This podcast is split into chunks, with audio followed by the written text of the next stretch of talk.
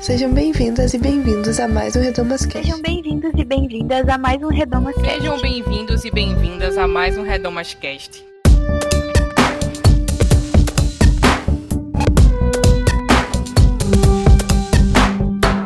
Sejam bem-vindas e bem-vindos a mais um Redomascast. Eu sou a Luciana Peterson e no episódio de hoje eu convidei a maravilhosa, incrível, inspiradora Cecília Oliveira. A Cecília ela é mulher negra, jornalista, especialista em segurança pública, editora contribuinte do The Intercept, é, criadora do aplicativo Fogo Cruzado e uma cristã desigrejada, como ela se identifica. O mais legal dessa entrevista é que ela aconteceu sem querer, ou por providência divina, como você preferir, é, na semana do Dia do Jornalista, que foi no último dia 7 de abril.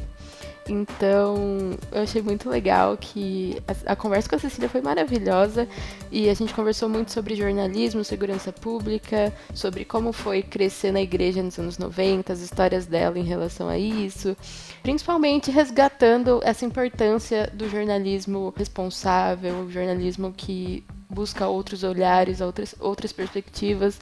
Então, assim, foi uma conversa de muito aprendizado para mim enquanto estudante de jornalismo e, mas acho que vai ser para todo mundo que ouvir esse podcast, porque assim, eu enquanto conversava com ela, estava tal qual Maria aos pés de Jesus, só absorvendo é, os conhecimentos que essa mulher maravilhosa tem para passar. Foi um papo muito enriquecedor para mim, espero que seja para vocês também, ouvintes. E antes de, da gente ir para a conversa, tem alguns recadinhos para dar, que é, aqui no Projeto Redomas, a gente tem o nosso site, projetoredomas.com. Lá você encontra outros podcasts, você encontra textos, estudos bíblicos, cartilhas para download, é, um monte de conteúdo lá de graça para você levar o debate sobre gênero e raça e tudo mais para dentro da sua igreja. Então, dá uma conferida no nosso site. Também siga a gente nas redes sociais, que é Projeto Redomas em todas elas. E se você gostou do episódio, tiver alguma coisa para falar, deixa um comentário também, ou no nosso site, ou nas nossas redes sociais também. Última coisa é que você também pode contribuir financeiramente com o Projeto Redomas a partir de R$ reais por mês lá no Catarse, que é a nossa plataforma de financiamento coletivo. Então acho que são esses recados, sem muito acrescentar. Vamos ao programa. Beijo.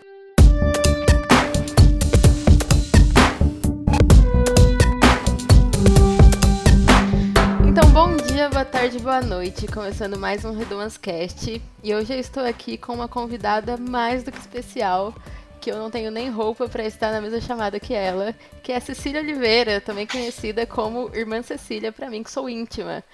é... Então, Cecília, muito obrigada por aceitar participar do Redomascast. É um prazer ter você aqui na nossa casinha. Eu queria que você se apresentasse para o público.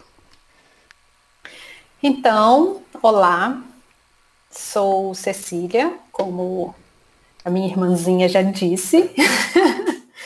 E é isso, eu sou mineira, estou aqui no Rio já há 10 anos, sou jornalista, trabalho aqui com segurança pública esse tempo todo, então dá para imaginar que não é pouca coisa o que se faz trabalhando com segurança pública no Rio. E mais um motivo para poder é, ter fé, né? Porque não é fácil continuar crendo e assistindo o que a gente assiste as coisas aqui. Sim, com certeza. Então, Cecília é lá do Intercept, né? Fala um pouco mais sobre sua trajetória profissional também. Isso, isso. Então, é, eu estou no Intercept Brasil desde quando ele nasceu, ali em 2016. Na mesma época nasceu um projeto que eu estava gestando, que é o Fogo Cruzado, que monitora a incidência de violência armada aqui no Rio, e estou por aqui desde então, né, com, essa, com essas duas linhas de frente. Antes eu trabalhei na ONU Habitat, na época da, da UPP Social, né? Então trabalhava ali no Instituto Pereira Passos, Antes disso, trabalhei sempre focado assim em, em, segurança mesmo. Em 2016, quando nasceu o Fogo Cruzado e o, e o Intercept, eu também estava trabalhando com o Misha Glenn, que é um jornalista inglês que estava é, escrevendo um livro sobre o NEM da Rocinha. Então eu fui responsável ali pra, é, por fazer a, a, pesquisa do livro. Então assim, 2016 foi um ano muito louco, porque era muita coisa acontecendo ao mesmo tempo. Uhum. Mas estamos aí. muito bom. Que mulher, gente, que mulher. Mas uma coisa, Cecília, que eu acho que muita gente que te acompanha, acompanha seu trabalho, não sabe, é que você tem aí uma trajetória evangélica, né? Uma história com a igreja. Eu queria que você contasse mais um pouco sobre isso, assim. Pois é, até assim, quem, quem já segue assim há um tempo sabe que vira e mexe eu trago alguma, alguma coisa sobre isso. Mas então, é, a minha mãe se converteu, eu tinha ali uns cinco, seis, sete anos, mais ou menos. É, mas como meu pai não converteu, era aquela casa dividida, né? Uhum. Só se tornou uniforme quando meu pai morreu mesmo. Eu tinha 12 anos quando ele morreu. E aí é, que fomos todos para a igreja. Então, eu ainda, pré-adolescente, ainda tive aquele, aquele rachazinho assim do tipo, vou continuar na igreja católica sim, ainda fiz primeira comunhão, mas depois segui ali para uma igreja batista do meu bairro. Depois passei pela quadrangular, Fiquei na quadrangular bastante tempo e saí quando eu mudei para aqui para o Rio. Aí eu ainda frequentei ali um pouco a Nova Vida, igreja que chama Nova Vida, tem várias aqui no, no Rio. Depois é, fui naquela Internacional da Graça com, com nossa querida Aline Barros. Ai, ai. E hoje eu sou uma pessoa desigrejada, uhum. né? Porque eu lembro, eu lembro assim, sendo a Internacional da Graça a última que eu passei assim, que era onde eu ia em culto mais regradinho e tudo, eu lembro exatamente assim quando a última gota d'água caiu no meu copo para transbordar para dizer é demais para mim, que foi quando a pastora da igreja estava ali dando dando uma palavra. E eu não vou nem lembrar assim com perfeição mais sobre o que que era assim não, mas eu lembro que ela foi falar que ela foi dar uma entrevista e a pessoa perguntou para ela sobre liderança, liderança feminina, liderança da mulher na igreja. E aí ela, ela, ela contando isso, ela riu, debochou e falou, tipo, que, que isso não era bem assim e que é, o negócio, é, que a liderança era do homem e que a mulher era a, a liderança no lar. Caramba. Ela acreditava nessa coisa da submissão. Eu falei, é. A pastora. Adeus. Nossa assim, ela, ela, ela tinha essa autoridade de pastora e rejeitava essa coisa ao mesmo tempo, sabe? Porque uhum. ela era é, a esposa, né, do pastor. Uhum. Ela era aquela, aquela a, a, pastora de título, alguma sei, coisa sei. desse tipo, não uhum. sei.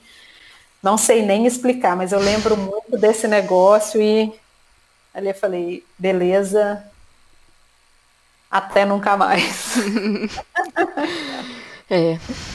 Mas Acho... depois disso eu ainda assim é... voltei ali para poder assistir a, a cantata de Páscoa, lembro disso. Porque ali a música era uma coisa muito forte, é uma coisa assim muito profissional, então é aquela coisa que te cativa mesmo. Uhum. Né? Mas é aquilo, depois que você começa a prestar atenção muito nas coisas, os as peças não se encaixam, não se encaixam. Uhum. Então aí deixei, deixei para lá. Depois eu, eu passei a frequentar os cultos na, na Igreja Batista do Caminho, que tem cultos itinerantes e são pregações assim mais voltadas para a realidade. Né? Uhum. E é isso. Muito legal. Olha aí, ouvinte, uma face de Cecília que talvez você não conhecesse. e, aí... Ah, e, tem uma, e tem uma face boa que foi, obviamente, da igreja. Né? Pessoas com meu perfil tem, tem, tem esse outro porém que foi obviamente fui desligada da igreja batista ah, naquela naquele naquele julgamento do culto de domingo Sei. na Assembleia Geral dos Membros fui votada por Saia por essa porta. Por que você foi desligada? Não preciso ir pro ar, não, mas eu quero, eu tô curiosa. Não, eu, eu acho, inclusive, que, que tem que ir. Precisa então, ir que foi. É, era uma época adolescente. Eu queria o quê? Pegar os meus irmãos. E fiz o quê? Peguei os irmãos. Né? Óbvio que eu peguei os irmãos. É... E aí, minha filha, era naquele. Tinha um, um, um dos irmãos, era noivo. Irmã. E eu fui desligada, ele não. Clássico. É o clássico. E o que, e o que, que o irmão era? Obviamente, líder do louvor. Ah, mais clássico que isso, impossível. E aí, tipo, os, o, e, e, é isso, cara. Os, os, outros irmãos que eu, que eu peguei é, ficaram todos, todos assim, líder de louvor e, e e pastor de jovens e tal. É isso. Nada uhum. de novo, nada de muito novo, né? Nada de novo. Já dizia Eclesiastes. Ai, ai. Caramba. E outra coisa que eu tenho curiosidade, Cecília, isso as meninas que é, montaram a pauta comigo também tinham essa mesma curiosidade, é sobre como essa vida na igreja, no cristianismo, te influenciou sobre as suas escolhas profissionais, como você começou a se interessar por jornalismo, se tem relação com isso ou não. Absolutamente nenhuma, nenhuma, nenhuma ligação. É, eu comecei a trabalhar muito nova. Eu comecei a trabalhar, que eu falo de carteira assinada, né? Uhum. Assim, eu tinha 16 anos. Eu tirei carteira de identidade e carteira de trabalho, tipo, no mesmo dia, porque eu já tinha aquela promessa do, do emprego, né? Uhum. Aí é, eu fui trabalhar num laboratório, um laboratório que faz, é, que faz válvulas cardíacas para transplante, válvulas artificiais. E, e era tudo muito. O ambiente onde eu trabalhava era um ambiente estéreo. Então, assim, eu trabalhava cotidianamente vestida como as pessoas estão se vestindo hoje nos hospitais para uhum. enfrentar o coronavírus. Só o olho de fora, tudo assim, vários aventais, é, luvas, máscara, é, to, botas especiais, tudo completamente paramentado. Eu trabalhava é, nesse lugar em que, assim, você não podia ter, você não podia conversar, porque mesmo você estando de máscara, o recomendado é fale só o necessário. Você não pode ficar batendo papo. Uhum para evitar ambiente de contaminação mesmo, para não contaminar as válvulas, mesmo que depois elas fossem passar por um processo de esterilização ainda mais é, rigoroso. Então, é, para a gente não ficar naquele silêncio sepulcral, eu ouvia muito rádio. Uhum. Então eu ouvia rádio assim o dia inteiro, né? Então assim, em Minas tem uma rádio que se chama Rádio Tatiaia. Clássica. E, e a rádio Tatiaia, ela é diferente do perfil de rádio assim que eu vejo aqui, por exemplo. Porque a rádio Tatiaia, ela, ela tem ela, ela tem aquele, aquela coisa do tipo programa de auditório, embora não haja auditório.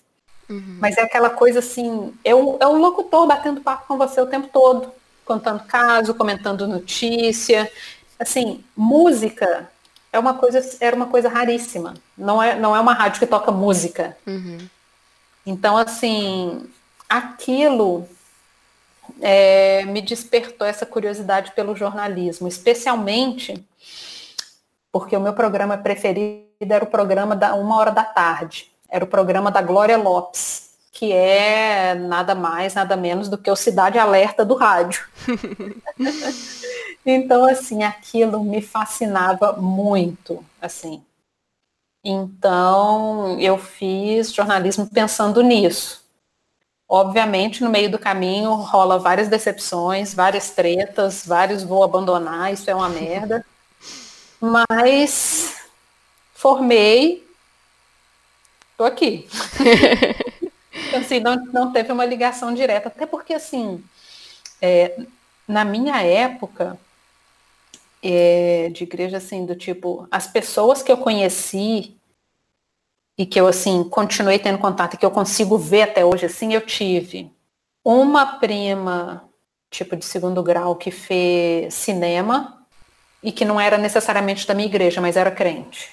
Só, o resto fazia muito psicologia, né? Porque era aquela.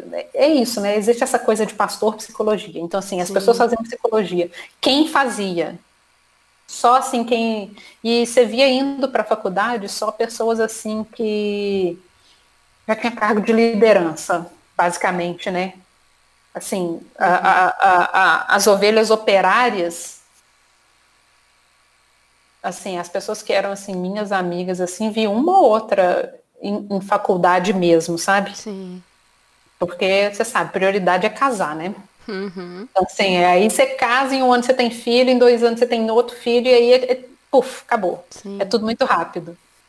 Então, assim, vi pouquíssimo, mas nesse caso, nesse, nesse meu caso, assim, tipo, é, ter rompido com a igreja depois da expulsão foi ótimo, né? Porque eu conheci outras coisas. Muito bom. Então, Cecília, é, recentemente, no final do ano passado, né, você fez uma entrevista com a Kelly Brown Douglas, que está lá no Intercept. A, a, entrevista, ouvinte, se você quiser acessar, está aqui no, na descrição do episódio e chama A Igreja se tornou uma instituição social que por acaso é religiosa afirma a reverenda norte-americana. Então, a Kelly Brown Douglas, se vocês não conhecem, ela é uma teóloga e, assim, um nome muito importante da teologia negra mulherista é, estadunidense, né? E eu queria saber como é que foi essa entrevista, como é que foi esse encontro, por que, que você achou essa pauta relevante para o Intercept? É, isso foi. Era um tempo assim eu fui, eu fui, eu fui aos Estados Unidos para poder estudar inglês e fui passar um mês assim estudando no intensivão, né? E falei, vou aproveitar que estou por aqui e fazer coisas. Então, é, eu tinha uma ideia já de falar sobre teologia negra, especialmente no âmbito da eleição de um supremacista, né? Uhum porque eu, eu já tinha lido que estava rolando várias tretas dentro das igrejas que eram pastoreadas por pastores brancos. Sim. Porque, assim, é, houve, houve uma. As coisas ficaram muito óbvias. O, o, como se, a gente sempre fala assim, em momentos de crise, a gente tem que tentar enxergar o copo meio cheio, o que é absolutamente ridículo, quero frisar, mas nesses momentos as coisas ficam muito óbvias. E aí, quando você vai olhar, isso, isso eu acho um, um, um benefício da crise, porque assim, deixa as coisas muito óbvias. Inclusive, é, o que move essas pessoas. Então, com a eleição do Trump, muita gente, muitos pastores, muitos pastores apoiaram a candidatura dele. Muitos, muitos. Uhum. Os televangelistas, é, que são inspiração para os pastores brasileiros, apoiaram Trump. E aí, é, as ovelhas negras, pastoreadas por esses pastores brancos, é, assistiram o recrudescimento da violência policial nas comunidades negras de uma uhum. forma muito, muito ostensiva. E quando elas chegavam para poder cobrar o pastor, falar, a gente precisa fazer alguma coisa, olha o que está acontecendo, o que está acontecendo. Era a hora do vamos orar, porque a gente não se mete em política. Uhum.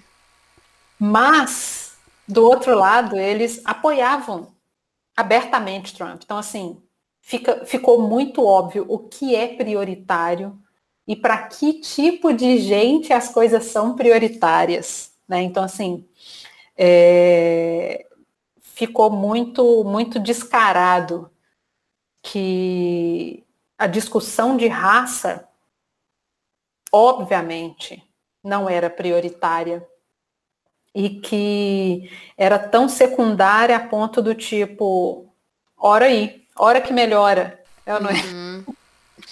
Enquanto eles apoiavam exatamente quem era a pessoa que, através dos seus discursos, encorajava o recrudescimento da violência policial. Então, houve um grande êxodo de, de, de pessoas que saíram de suas igrejas, mudaram de igrejas ou simplesmente desigrejaram uhum. nesse período. Então, assim, eu olhei para esse cenário e falei, é exatamente o que a gente vê aqui, né? Uhum. É, os teleevangelistas brancos liderando igrejas compostas massivamente de pessoas pobres, periféricas e, sem surpresa, negras, e que não tem, e, e, que, e que, especialmente aqui não tem, é, nem sempre tem a consciência racial e social para poder enxergar essa movimentação, porque a coisa da, da raça nos Estados Unidos é uma coisa do tipo, tá dada, está sob a mesa uhum. e ponto. Aqui ainda rola muito é, somos todos humanos, né?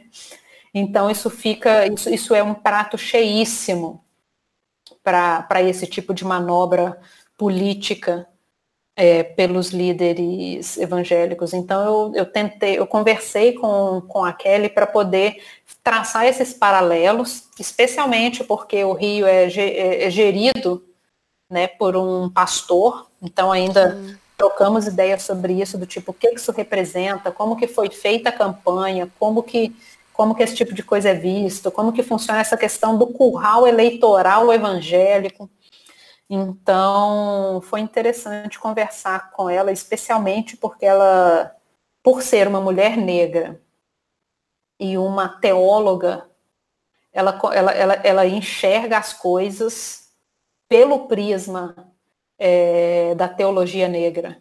Então, assim, é, é, uma outra, é, é, uma outra visão de mundo, né? Porque ela sabe que não, não tem como enxergar o mundo através da visão do somos todos iguais, simplesmente porque não somos todos iguais, embora devêssemos ser todos iguais. Né? Uhum. Né? Mas não é.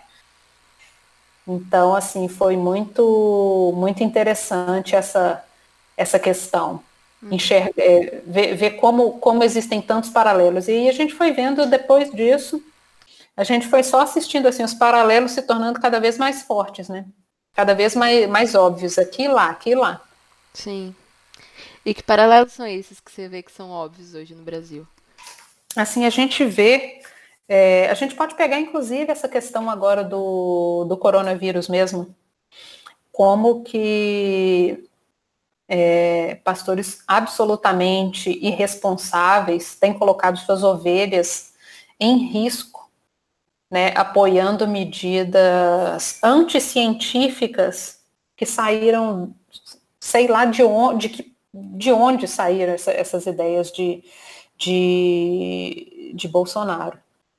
E então, assim, do tipo, não, não faz sentido. Como assim você é preocupado com, com as suas ovelhas e coloca as ovelhas em risco? Para poder provar o quê? Né? E assim, sendo que, por exemplo, é, na França, o surto começou exatamente depois de um culto um acampamento gigantesco que durou uma semana e ali explodiu a coisa. Quem saiu dali saiu levando seu uhum. foquinho. né?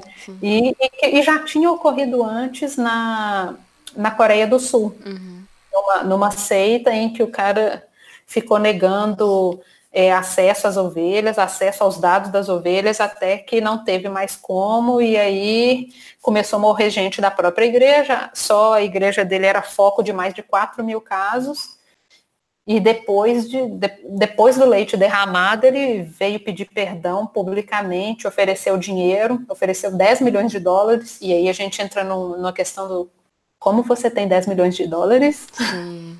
E e que foi rejeitado, inclusive. Não, não aceitaram o dinheiro.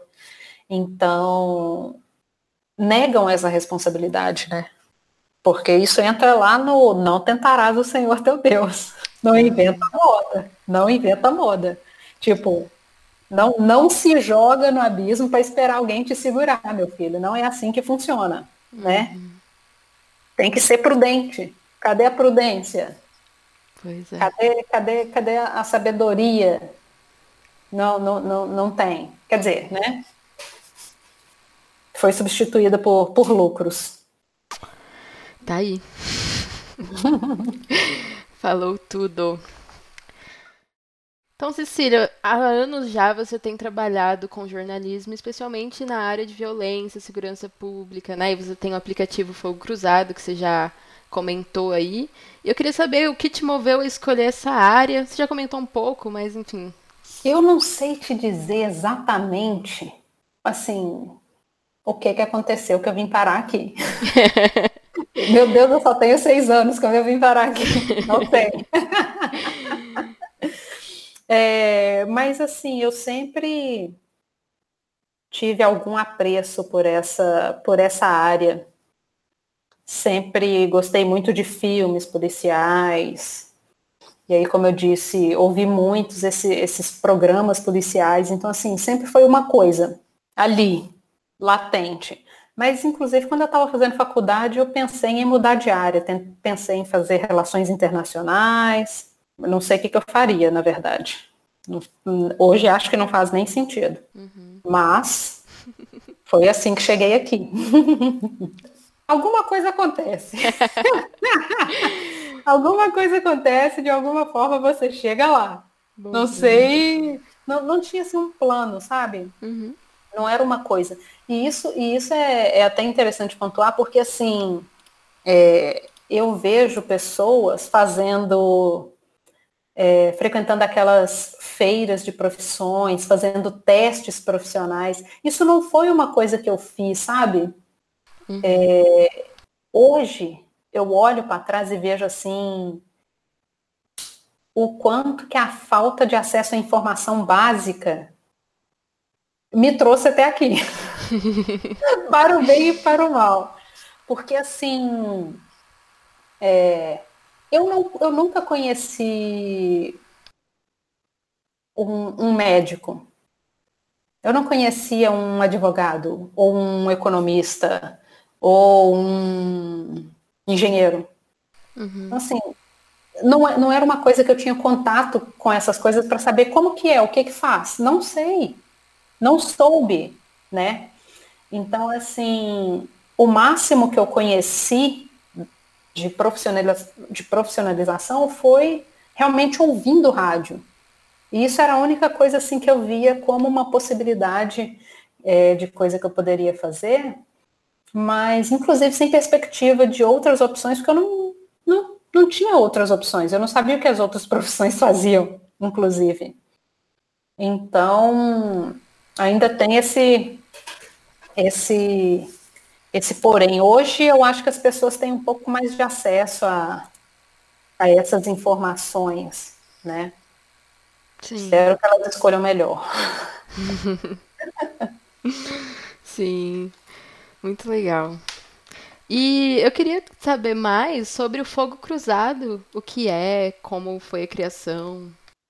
O Fogo Cruzado ele nasceu ali, nasceu de fato em 2016 mas ele começou a ser gestado em 2015. É, eu estava pensando em fazer uma pauta sobre violência, mas eu não, eu não tinha conseguido dados sobre vítimas. Então eu falei, uhum. como assim? Sabe? Como assim não temos, por exemplo, como assim a gente não sabe quantas pessoas são vítimas de bala perdida? É, e eu lembro que eu fui procurar no site do ISP, que é o Instituto de Segurança Pública aqui do Rio, que é, que é quem agrega todas as informações sobre violência. E a última informação sobre balas perdidas era de 2012. Então, assim. Caraca. Por que temos esse vácuo aí, né? Uhum. E eu queria saber uma informação que não existia, que era ou a questão dos tiroteios no Rio. Porque, assim, é uma coisa muito normal a pessoa falar que, pô, fiquei preso ali num tiroteio na Avenida Brasil. É, é, tipo a mesma coisa de eu te dizer, nossa, tá quente hoje, né? Uhum. É esse tipo de cotidiano. Então, é, eu pensei, eu vou começar a contar, abri uma planilha no Google Docs mesmo e falei, vou começar a contar só as coisas que eu vejo sobre isso, assim, tipo, meus amigos falando, passei por essa situação, passei por isso, agarrei aqui, fiquei preso aqui, vi essa situação. E comecei a mapear assim, e tipo, tava dando seis, sete, oito, nove por dia. Já era muita coisa, mas óbvio que eu estava vendo um micro, é, um, um, um, micro cenário, uhum. né? É, e aí, na época, eu conversei com uma colega que estava trabalhando na Anistia Internacional, que ela, a gente já tinha trabalhado junto antes sobre traçando umas estratégias sobre política de drogas no outro lugar que eu trabalhava. E aí, trocando essa ideia com ela, eu falei, cara, esse dado é bom, mas assim, a gente precisa conseguir levantar mais informação e, e tentar entender o que, que eu faço com isso. Uhum. Porque era só uma planilha, tipo, isso vai virar o quê, né? E aí, é, no início ali de 2016, segui pensando, pensando o que, que isso poderia ser, até que surgiu essa ideia é, do tipo, vamos pensar um modo de como isso pode chegar para mais gente possível, o mais rápido possível. E aí é que surgiu a ideia do aplicativo, né? Porque aí é, é tipo, tá na sua mão, aconteceu agora, você sabe agora, se você viu agora, você reporta agora, tudo muito rápido. Então, agora esse ano a gente vai completar já três anos, né? Não, quatro, gente. Olha só, 16, 17, 18, 19, 20. Meu Deus, quatro anos. Meu Deus. Esse ano, inclusive, parece que já tem 10 anos. Nossa, total. Vamos completar quatro anos em julho, já de operação. É, e aí a gente já está naquela fase do tipo, pensando em institucionalização mesmo, como que isso pode virar uma instituição com, com fôlego próprio. Estamos nessa fase. Nunca pensei que isso fosse chegar a essa magnitude. Quando a gente começou, eu comecei só eu, achando que eu ia dar conta. Uhum. Em uma semana eu falei, meu Deus, vou morrer, preciso de ajuda. e aí eu contratei uma pessoa e agora nós já somos 12 pessoas. Caramba. Porque opera no Rio e opera em Recife também. Então nós já somos 12 pessoas e assim, os planos estão aí. E infelizmente pelo andar da carruagem, você sabe que, tipo, sem nenhuma chance do cenário mudar por enquanto, né? Sim. Tá mudando agora com o coronavírus, caiu o número de tiroteio. Mas, assim, se for depender da política pública de segurança, só pela segurança, Sim. não tá dando muito certo, não. Uhum. Então, Fogo Cruzado nasceu nesse vácuo aí, para poder é, para que a gente consiga compilar essas informações e, por um lado, você já avisa a pessoa e tira ela da rota do tiro, que aí você disponibiliza ali a informação, ela pode pensar, pô, não vou pegar essa rua não, vou por ali, vou esperar um pouco mais para sair de casa, vou esperar um pouco para voltar. E por um outro lado, a gente compila todas essas informações num banco de dados público, e aí isso serve, serve para gestores, para quem faz política pública e tem vontade de usar. E o aplicativo tem tecnologia aberta, você pode replicar para poder fazer contagem do que você quiser, mapeamento do que você quiser. Então, assim, use e abuse. Uhum. Muito legal. É, mas muito triste no caso, né? Assim, que é uma Sim, eu costumo, tão... é, eu costumo falar que assim, que pena que precisa existir, Sim. mas que bom que existe, uhum. porque é realmente útil. Mas realmente, infelizmente, a gente chegou nesse ponto de precisar ter esse tipo de serviço. Nossa, sim. E é muito doido, né? Que é uma coisa muito cotidiana, assim, como você falou. É, é comum você tratar só como mais uma coisa no seu dia, né? E aí eu lembro de um dos últimos tweets de Marielle, é, antes dela ser assassinada, que foi mais um homicídio de um jovem que pode estar entrando para conta da PM. Mateus Melo estava saindo da igreja. Quantos mais vão precisar morrer para que essa guerra acabe? E é uma frase dela, né, que ecoou assim por muitos dias e aí estamos completando anos de sua morte e eu fico pensando assim, como que os evangélicos se relacionam com essa questão da violência, assim, né? Porque os nossos também estão morrendo, né? Nossos irmãos. E como que você vê isso, assim? Olha, é... quando eu decidi, assim, 100% que eu ia fazer isso da minha vida, foi uma época que aí eu formei e fui fazer pós-graduação em segurança pública e criminalidade. Eram três vezes por semana. As outras duas vezes eu cursava teologia. Caraca! era, era assim, um, um, um balanço que na época eu pensava assim, gente, eu preciso achar um equilíbrio, porque às vezes você vê tanta merda e tanta desgraça que você pensa assim, cara, vamos tacar fogo nessa merda e começar de novo. Mas eu sabia que eu não podia simplesmente só matar todo mundo, né? Uhum. então, assim, foi uma época em que eu misturei essas duas coisas para poder ver se eu conseguia, inclusive, assim, um mínimo de equilíbrio. para ver o que, que eu vou fazer com, com isso. Porque não é não é difícil você radicalizar lidando com isso. É muito fácil, é muito fácil porque você realmente chega numa, num momento em que você vira, cara, só matando todo mundo mesmo, ninguém vale nada mesmo, vamos todos morrer, vamos acabar com isso o mais rápido possível. uhum. é, então, assim, eu tentei equilibrar essas coisas, sabe? Na época, me, me foi útil na época me foi bem útil assim na época. É, e essa questão do relacionamento de evangélicos com violência, você pode olhar para várias vertentes. Uhum.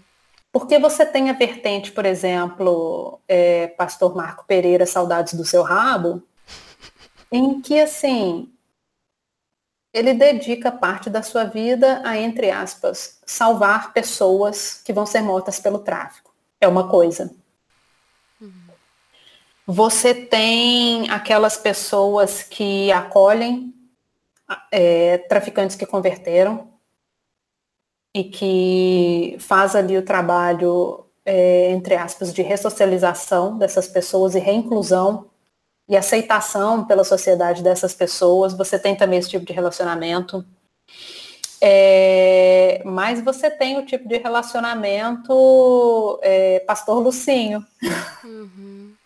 que são aquelas pregações completamente virulentas, né, que incita a pessoa a odiar o próximo à distância, né? Porque é isso, você não pode se aproximar porque é um, é um, é um cenário tão assim tóxico e, e já no maligno que é uma coisa assim do tipo não tem jeito esse negócio. É, e aí você tem também essa essa essa essa questão é, a vertente malafaia que é do tipo vamos meter meter, meter o pau nesse pessoal e fica ali o dia inteiro gritando no Twitter, porque esses vagabundos. Então, assim, e realmente existe a vertente das pessoas que creem, é, creem no amor mesmo. Do tipo, deu merda, deu merda. Foi horrível, foi horrível. Mas eu não posso, não cabe a mim julgar essa pessoa e executar essa pessoa e enterrar essa pessoa. Né? Também existe, existem essas pessoas. E falando especificamente aqui do Rio, a gente ainda tem assim fenômenos é, que eu não sei nem assim como descrever que é o que o pessoal aqui, que é o que assim, academicamente as pessoas já, são, já chamam de narcopentecostalismo, uma palavra gigante, que é simplesmente a gente chegar num, num, momento de uma mistura tão grande que você tem traficante crente. Sim. E assim, aí, e aí você pode dizer, ah, mas não são crentes de verdade, que não sei o quê. Como assim, não, gente? Sabe? Sim, você que diz é. Essa, essa, essa, não, não existe a sua verdade. assim, ele se apoderou de absolutamente tudo e está ali orando para executar o seu opositor, que é exatamente o que policiais evangélicos fazem também, né? Então, assim, você tem essas duas, esse, esse, esse, esse lado completamente misturado, assim, você tem, é, antes a gente pensava na luta do bem contra o mal, e você conseguiria entender que o bem é esse bem e que o mal é esse mal. Mas quando você pega é, esses, vamos pegar aí uma batalha entre, entre tráfico e polícia, onde você tem os dois lados é, orando pela sua batalha, né? E ali é, pensando, pedindo Deus me proteja, Deus me dê mais um dia de vida, Deus guarde o meu dia, a minha batalha, a minha guerra, porque, né? e, e, todas essas palavras são jargões evangélicos. Uhum. A minha batalha, a minha guerra, as minhas armas contra o meu inimigo, uhum. tipo, serve para qualquer lado esse, esse, esse discurso né? E não só evangélicos, a gente tem muito também, é, tanto policial como traficante, é, devoto de São Jorge, que é exatamente o santo guerreiro. Então, assim, você muda a religião, mas o, a base está ali a mesma, é guerra, guerreiro, arma, a força, o embate, a conquista. Então ali, essa, essa, essa, essa situação belicista né, que a gente importa cotidianamente do Velho Testamento, que nem deveria estar aqui, uhum. é extremamente cotidiano. E, e casa muito bem. Então, assim, é muito sedutor. Porque, assim, é sobre poder, é sobre força, é sobre conquista, é sobre você derrotar o inimigo. Então, assim, isso é perfeito para quem está de fato com uma arma na mão. É perfeito. O que você está falando aí, que você está achando que, você, que é hipotético, é muito perfeito. E aí você vê. Eu lembro, já teve isso em igreja que eu, que eu frequentei na adolescência, é, dos adolescentes vestidos com roupa camuflada, escrito Jesus. Sim, Quem nunca? Soldado de Cristo. Os soldados de Cristo. Então, assim, isso é extremamente real. Então, assim... Não, e nas músicas, né? O nosso general é Cristo, sou o soldadinho de Jesus. Uhum. Essa teologia bélica. Então, assim, o, o negócio é. Isso desceu ali do hipotético e agora é assim, é extremamente real. Uhum. É extremamente real. Então, assim, tem todas essas vertentes do relacionamento de evangélicos com violência e segurança pública. Parece distante, mas não é. É mais próximo do que, do que a gente imagina e de uma forma mais danosa do que o recomendável. Eita, ouça a mente dos ouvintes explodindo como a minha está no momento. muito bom, Cecília, muito bom. E você hoje está como editora contribuinte no Intercept, certo? Isso. Certo. E eu acho o Intercept, assim, um veículo bem diferente do que a gente costuma ver no Brasil, né? Que tem uma linha editorial, assim, bem diferenciada. E eu tava ouvindo uma, uma, meio que uma palestra sua, que você fala que o Intercept adota a linha do jornalismo compartido, que é o partido, o partido do direito, o lado de quem não detém o poder. E aí eu queria que você comentasse um pouco sobre essa linha editorial e também sobre a imparcialidade jornalística. Isso aí existe? Então, eu costumo dizer que, que a imparcialidade é o terraplanismo do jornalismo. Tipo, é mentira, gente, é mentira. Não, não existe isso. Assim como não, não existe ninguém imparcial em nenhuma circunstância da vida. Não existe isso. Do tipo, você está decidindo a receita de um bolo que você vai fazer. Você vai pensar em coisa assim que sua mãe te ensinou que era melhor e o que sua avó te ensinou que era melhor. E você vai decidir o que, que você vai usar. Então, assim, não existe assim do tipo, eu vou, eu vou ler a bula do ovo e vou saber de onde que essa galinha veio, do tipo, e vou, de, vou definir é, qual a galinha que era mais correta. Não vai, cara. Você vai pensando que sua mãe te disse, entendeu? Então, assim, isso funciona com o jornalismo porque, assim, nós somos é, pessoas que tivemos formações distintas. Todo mundo teve um tipo de formação. Então, assim, vamos pensar. Eu nasci no bairro tal, cresci assim, fui para a escola tal, convivi com esse tipo de gente assim, assim, assim, assim. Me formei na escola tal que tem esse professor com esse tipo de visão. E trabalhei nesse, nesse, nesse tipo de veículo que tem é, uma tendência para ser mais desse lado ou mais para esse lado.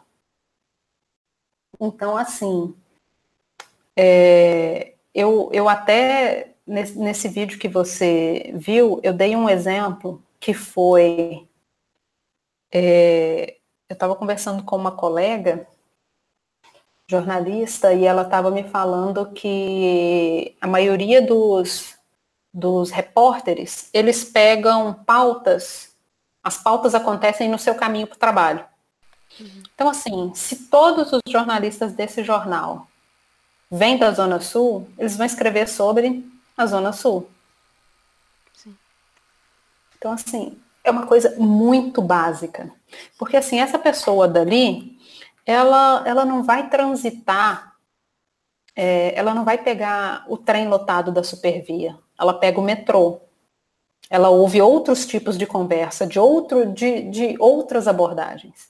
Então, assim, tudo isso vai constituindo é, desde o tipo de matéria que você vai escrever, assim, do tipo, quem está vindo de Santa Cruz para o centro do Rio vai ver outras coisas de quem está saindo de da Tijuca ou de Copacabana. Vê outras coisas. Conhece outras pessoas. Então, assim, o modo como você escreve, você vai escrever com essa sua bagagem cultural. As pessoas, elas falam com a sua formação. Então, assim, a sua formação já é, é imparcial. Porque você não foi formado por A mais B. Você foi formado por A, B, C, D, E, F, G, H, hum. que vieram de tal lugar, que passaram por não sei aonde, que te falaram isso, você leu esse livro ao invés de ler esse livro. Tudo isso vai, de, vai definir como as coisas funcionam.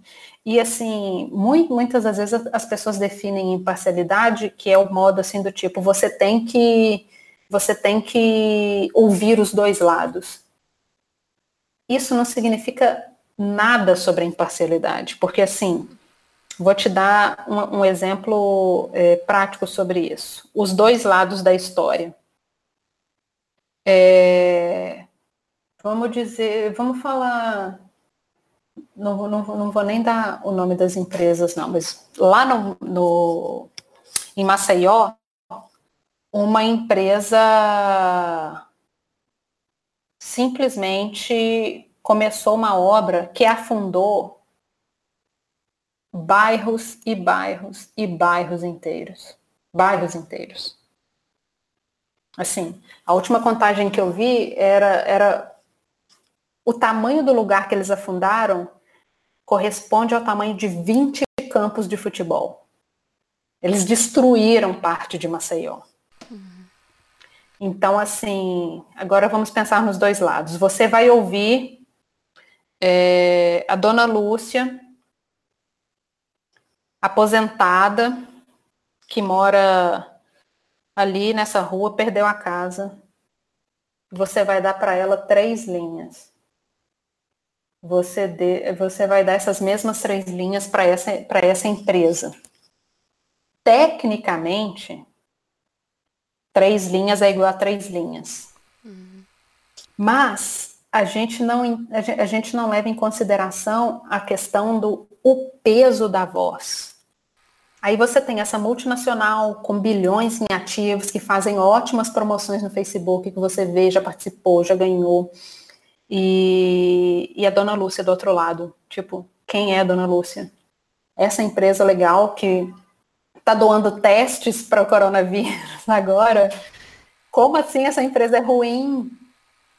Sabe? Então, assim, tem, tem esse, esses outros pormenores, assim, que parece que você está sendo imparcial ouvindo dois lados, mas, assim, você não leva em consideração essas coisas que, que, que não são é, mensuráveis, né? Como o peso dessa empresa versus Dona Lúcia, por exemplo.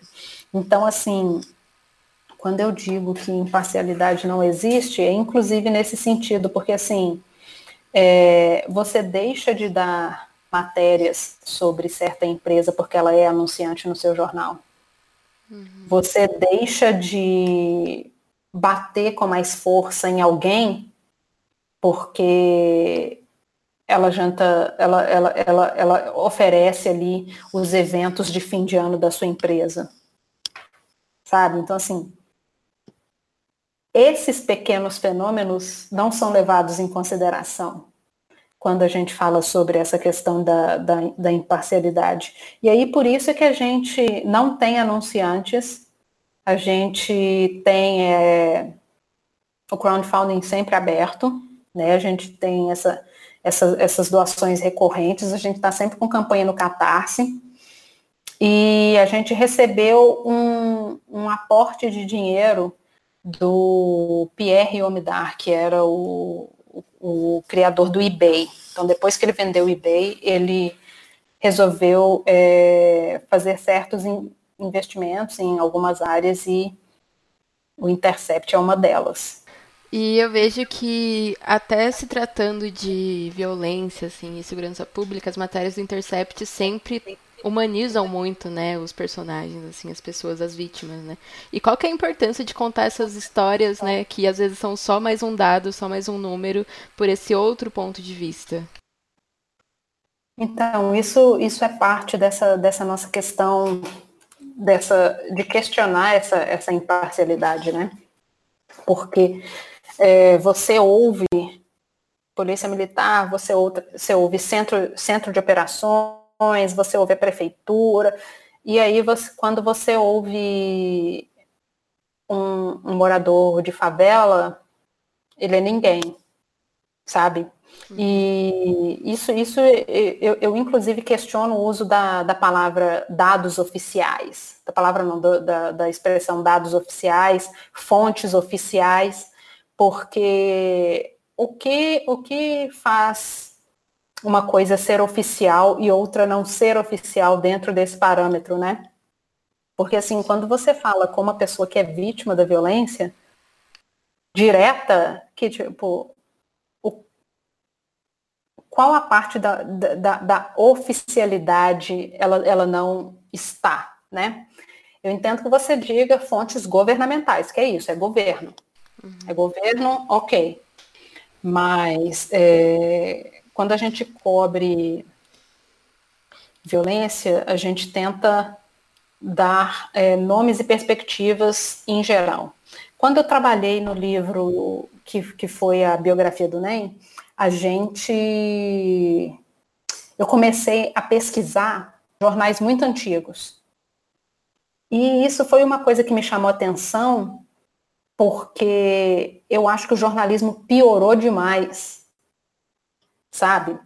Eu lembro que eu estava procurando informações sobre uma disputa que teve na Rocinha em 2004 e teve um e teve assim foram dias e dias de batalha, tiro para todo lado, fechava túnel, morreu sei lá quantas pessoas e assim a cobertura dos jornais era muito boa, muito boa, porque assim eu lembro especificamente de uma pessoa que foi é, vítima assim à distância, ela foi baleada lá dentro do túnel, sabe? E aí, assim, contava a história toda, assim, é, de todas as vítimas, todas as vítimas, você sabia quem era, quantos anos, o que estava fazendo, estava no meio do caminho, estava indo comprar pão, estava indo para casa, então assim, você tinha muitos detalhes. É, hoje, eu acredito que por dois motivos. Pela urgência da comunicação online uhum. e pelo sucateamento das redações, você tem cada vez informações mais rasas. Então, assim, você tem balanço. O balanço da Polícia Militar, o balanço da Polícia Civil, o balanço da Polícia Federal. É, que são basicamente, inclusive, muitas vezes, a repetição de tweets das contas oficiais das forças de segurança. Uhum. Então, assim, e fica nisso, entendeu? Fica nisso. É... Então, assim, você repete essa informação que está ali sem nenhum questionamento. E a gente vê, assim, o quanto que questionar informação governamental é importante quando a gente vê, por exemplo, o caso da Ágata no Alemão.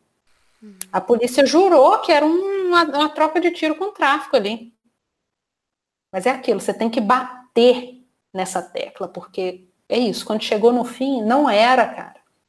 Era um tiro de um fuzil de um policial militar que deu um tiro no meio de uma rua movimentadíssima numa sexta-feira à noite matou uma criança. Quantas ágatas não existem por aí afora? Apenas era um fechamento de balanço governamental e que passa batido porque não era uma criança, era, era um jovem, um jovem preto, favelado, assim, já com 20 anos, que é o, o, o, o, que, o que já não tem o perfil de você, entre aspas, defender de pronto como você consegue defender uma criança. Sim. Sabe? Então, assim, quantas ágatas não passaram batidas assim nesse, nesse, nesses levantamentos? No ano passado, o, o Rafael Soares, do Extra, fez um levantamento muito interessante. É, ele pegou vários processos assim que já estavam em andamento e que tinham sido de pronto dados como auto de resistência, morreu em confronto com a polícia. E que é isso, depois no, no andar da carruagem, não era isso não. Então, assim, a gente vê que isso acontece com muito mais frequência do que a gente imagina. Mas aí é isso, já foi. Já era. Já deu. Já saiu no jornal como mais um vagabundo. Sim. Sabe? Como mais um que tinha que morrer mesmo. E, e aí é que a gente dá esse passo atrás para poder ouvir as pessoas. E é muito difícil, especialmente nesses tempos de agora, sabe? É, no ano passado eu dei duas matérias em vídeo em que eu fiz esse exercício de pensar como que eu vou dar essa matéria sem que a pessoa pense que essa pessoa mereceu morrer, mereceu passar por isso, mereceu ser desse jeito, sabe? Uhum. Uma, da, uma das situações foi aquela chacina no Falé, onde é, a polícia matou 13 pessoas. Tinha traficante no meio, tinha gente que não tinha nada a ver com nada. E mas essas pessoas, grande parte delas foi morta dentro da casa de uma senhora. Que tinha assim, cara, entraram ali, ficaram encurralados na casa da, da, da mulher, e a polícia veio atrás dos caras e, tipo, metralhou geral dentro da casa da mulher. Então, assim, eu, eu pensei, como é que eu vou dar essa notícia para que as pessoas entendam que não é normal que 10 pessoas sejam mortas dentro da sua casa. Uhum. Você nem tem nada com isso, cara. Sabe? Então, assim, é muito absurdo você ter que pensar, você ter que fazer esse exercício, porque devia ser óbvio que, tipo, gente, pensa aí na sua avó. Imagina, sua avó mora ali, o filho dessa mulher não estava em casa, o neto dela estava, tipo, na, na casa do fundo. E, tipo, como assim entra 10 pessoas lá na casa da sua avó correndo, fugindo, o que já é assustador por si só. Aí vem a polícia atrás e passa fogo e mata todo mundo ali na sala que você está acostumada a almoçar com sua avó domingo. Sabe? Que merda é essa? Como é que a gente é, legitima esse tipo de, de, ação e acha que tá ok? Sabe? E tipo, um mês depois, um, com um mês de diferença, aconteceu a mesma coisa na maré. A mesma coisa. Mataram quatro caras dentro, dentro da, da casa de um outro morador, nesse mesmo esquema. Os traficantes estavam fugindo, a polícia veio e executou todo mundo lá dentro. Tipo, gente, como assim? Sabe? Uhum. Então, assim, é muito difícil você ter que fazer esse, esse exercício. É, é aviltante você ter que pensar que você precisa explicar essas coisas. Mas é isso, tem que explicar. Sim. E parece que para os crentes a gente ainda. É, talvez até mais. Tem que explicar ainda mais. É, porque agora você vê, você vê uns crentes assim muito maluco naquela do tipo, Jesus defendeu o porte de arma. Sim. Sabe? Que, que isso, gente? De onde veio isso, né? De onde que veio isso, sabe? Sim. E aí você vê um monte de crente compartilhando no Facebook uma imagem da Bíblia com uma arma em cima. Nossa, Deus. Gente, sabe, como é que a gente veio parar até aqui? Exatamente. E aí eu quero te fazer essa pergunta, como que a gente vem parar até aqui? Porque você tem um texto no Medium que é ser crente no anos no, nos anos 90, as regras bizarras que já cumprimos. E aí, ouvinte, tá aqui embaixo esse texto, muito engraçado pro final, vai lá ler, muito bom. E aí eu queria saber, assim, como foi crescer nesse ambiente e, assim, fazer jornalismo nesse ambiente. Mas um outro ponto que eu percebi, assim, lendo a sua lista, me identifiquei muito, porque algumas eu ainda peguei, assim, é, que muitos é, pontos de coisas do demônio, coisas proibidas, tem a ver com produtos midiáticos, né? Então, Dragon Ball é do demônio, Xuxa é do demônio, novela do demônio, Chaves é do demônio, Teletubbies é do demônio. Então, como que você vê essa relação dos evangélicos com esses produtos midiáticos e com a mídia, assim, no passado e hoje? Isso, isso é muito interessante, é muito interessante. Eu lembro que na minha época, é, ali quando eu tinha Ali era o quê? 1990, 90 e poucos. Tinha, assim, tinha vários tipos de igreja que tinha vários tipos de restrições, né? Então, assim, o pessoal da Assembleia de Deus não assistia televisão. Não podia. Não tinha fim, uhum. né? É, a minha regra era só é, não, não pode ouvir música do mundo.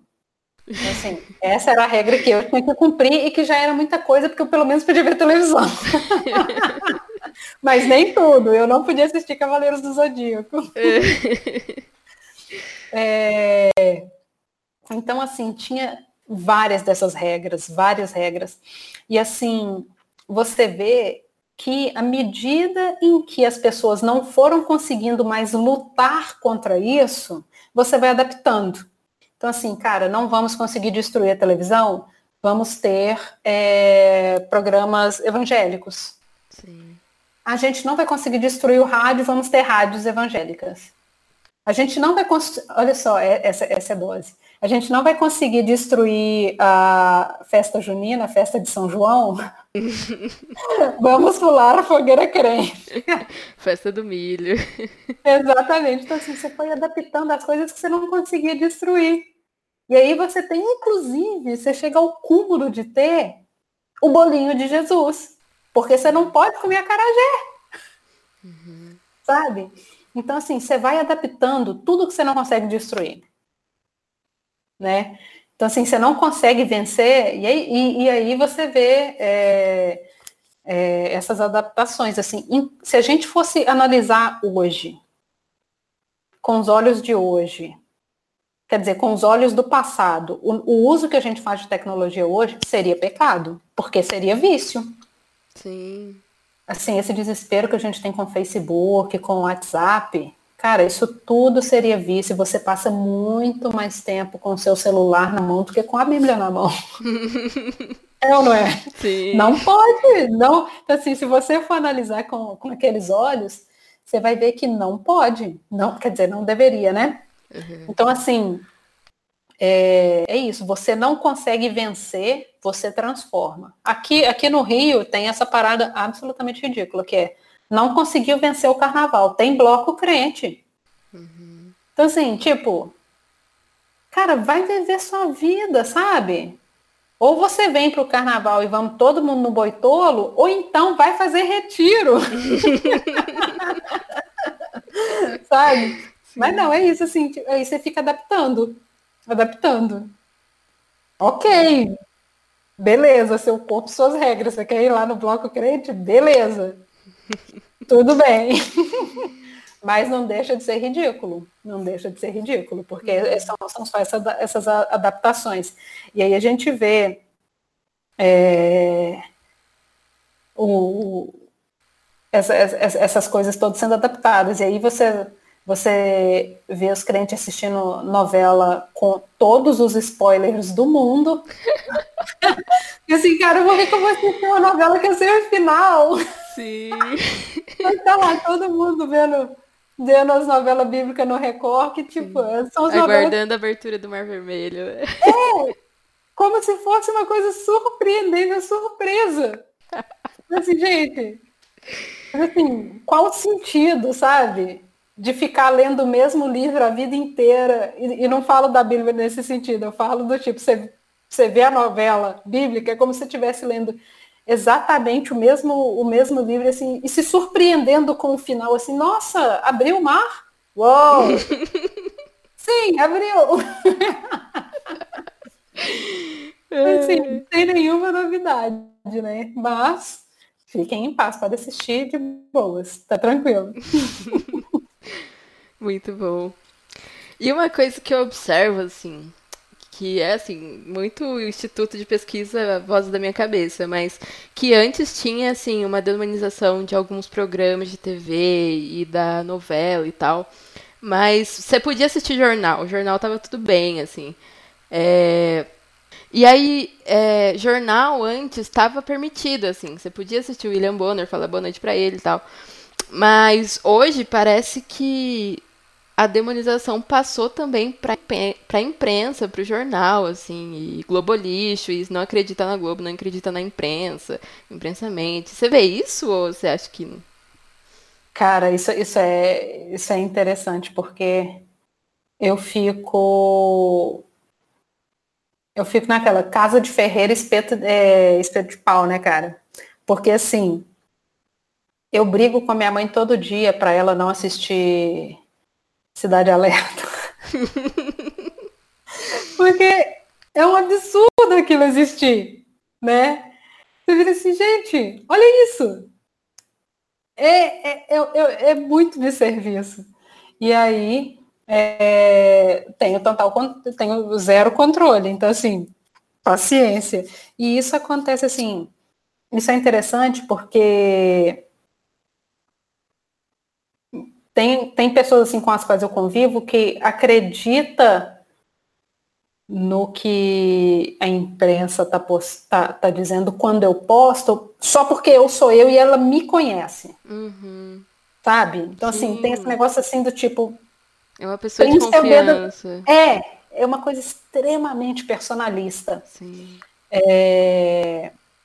Então, assim, é muito complicado, muito complicado. Eu estava nesse, nesse teve, teve uns dias aí para trás que eu estava procurando, estava tweetando, e aí eu fui, eu estava lembrando do Daniel Mastral, você lembra dessa época? Uhum.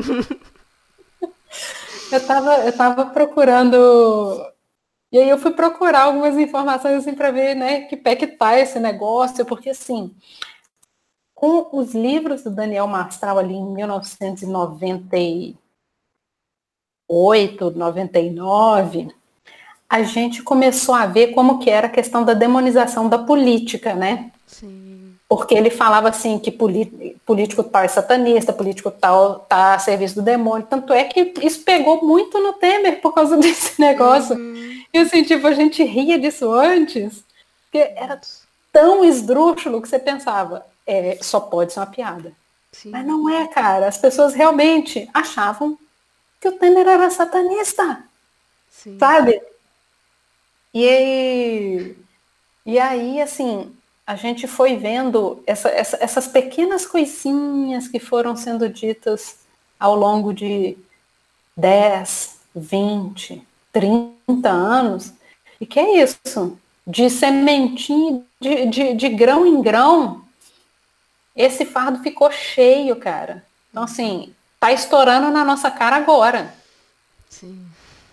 Porque, assim, tem muito esse negócio, assim, do tipo de você e, e, e, é um mix de várias coisas, porque assim a imprensa é feita por pessoas mundanas. Essas pessoas não têm compromisso com Deus. Aí você soma isso do tipo com a voz do pastor é a voz de Deus, é o canal direto com os céus. O que ele falou está falado. Você soma com eu não preciso ler outros livros porque a Bíblia me dá tudo o que eu preciso.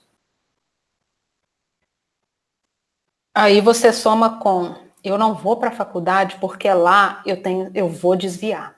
Porque lá cheio de mundano, vai ser difícil, vou desviar. Então, assim, é, é, é uma bomba completa o negócio. Né? Então, assim, você você não estuda, você não lê, você só você tem uma fonte de informação que é enviada dos céus. Assim, é, é, é, é muita coisa junto é, que nos traz até aqui, né? Então fica é, é, a mistura perfeita. É a mistura perfeita quando você analisa por, por, por esse ângulo. É, ter ido para a faculdade, ter lido outros livros, e assim, quando eu digo outros livros, eu até lembrei do, do Rafael Dourado, que é um cara que eu conversei no Twitter quando eu fiz esse tweet sobre Daniel Mastral, até que ele falou que ele era amigo pessoal do cara. Falei assim, tipo, como assim? E como que você saiu desse círculo? E ele falou uma coisa muito interessante que foi, eu li muito. Uhum.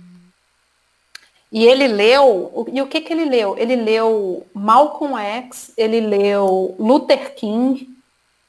Sim. Então, assim, ele leu sobre a vida de pessoas que tinham a vida centrada na religião. Uhum. E conseguiu perceber a distância entre uma coisa e outra. Então, assim, mesmo você lendo sobre os seus, você consegue perceber quem, quem é quem na fila desse pão, entendeu? Uhum. É, então, assim, isso foi muito assim. é isso, não, não significa que você vai desviar, não. Significa que você vai. Você é menos suscetível a ser, a ser enganado. Uhum. Você, você fica mais esperto, cara. Você consegue literalmente interpretar as coisas é, sozinho. Você, o véu já foi rasgado, não é isso? Você não tem intermediários. Amém. O seu pastor não é intermediário de você com Deus, cara. Sabe, assim, o seu contato é, di é, é direto, é face a face. E ali a gente volta lá nas nossas músicas no face a face, os encontros face a face com Deus. Quem não foi nos encontros face a face? Sabe, então assim, o véu já foi rasgado, o contato é direto, filho. Uhum. Então, assim, você pode ler, você pode interpretar, sabe? Então, assim, e quanto mais você lê, mais a sua capacidade de leitura e interpretação melhora. É bom para você. É bom para você. Mas é péssimo para quem quer te enganar. Para quem quer fazer de você rebanho. É horrível para quem, quem quer manipular a sua opinião, para quem quer conduzir o seu voto. Então, assim, você decide. é, e aí, para terminar, Cecília, eu acho que a gente tem um grande desafio que é ajudar esses irmãos aí, né? Assim, é, essa semana a minha mãe me mandou uma, uma mensagem assim: o coronavírus é real? Eu assim, mãe, como assim? Como assim você tá perguntando se o coronavírus é real, sabe? E minha mãe é uma pessoa que lê, é uma pessoa que, assim, muito inteligente. Mas o zap ele engana, né? O Zap ele seduz. E aí, como é gente. é que a gente resgata assim, a importância do jornalismo e, sei lá, de tudo isso? Como é que a gente Cara, faz esse trabalho? Que pergunta, né? é, eu estava lendo recentemente uma pesquisa falando sobre o aumento de buscas de notícias em sites, é, em sites noticiosos nessa, né, quando, quando o bicho pega, que é quando tem essas crises bizarras, tipo, onde você vai se informar? E aí o número de acessos dos jornais cresceu muito. Cresceu muito. Então, assim, uhum. A imprensa não perdeu a sua utilidade. nessas horas, minha filha, é, é, é que você vê que é, que é um instrumento assim vital, vital. Vital.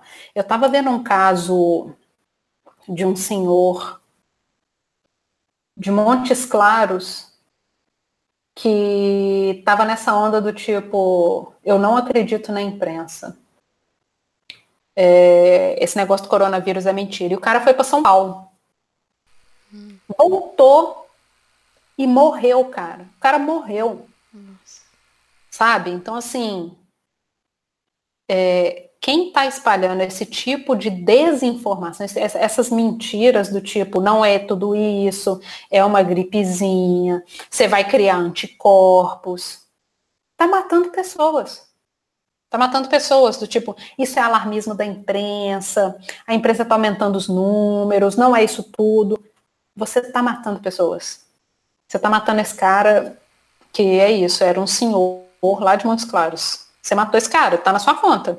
Está na sua conta.